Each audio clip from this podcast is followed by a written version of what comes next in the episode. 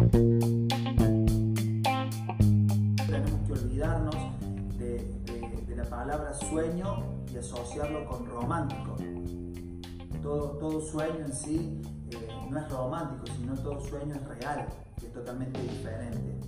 Un sueño romántico es lo que nosotros pensamos de algo que vamos a llegar y vamos a obtener. Este caso, el futbolista piensa que cuando llegue a jugar a un fútbol profesional, todo es color de rosa.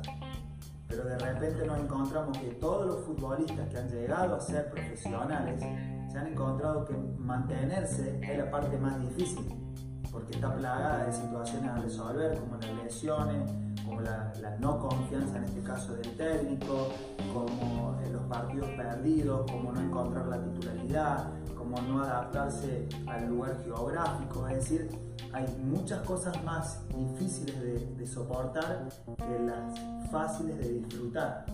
Entonces, en el caso netamente del futbolista, debe saber que se está metiendo cuando pelea por llegar al profesionalismo en un lugar que es totalmente eh, de, hombre, o, en este caso de, la gente que lo desarrolla, puede ser una mujer que juega al básquet, al vóley, a lo que sea, de la perseverancia. Eso va a ser una de las características más importantes.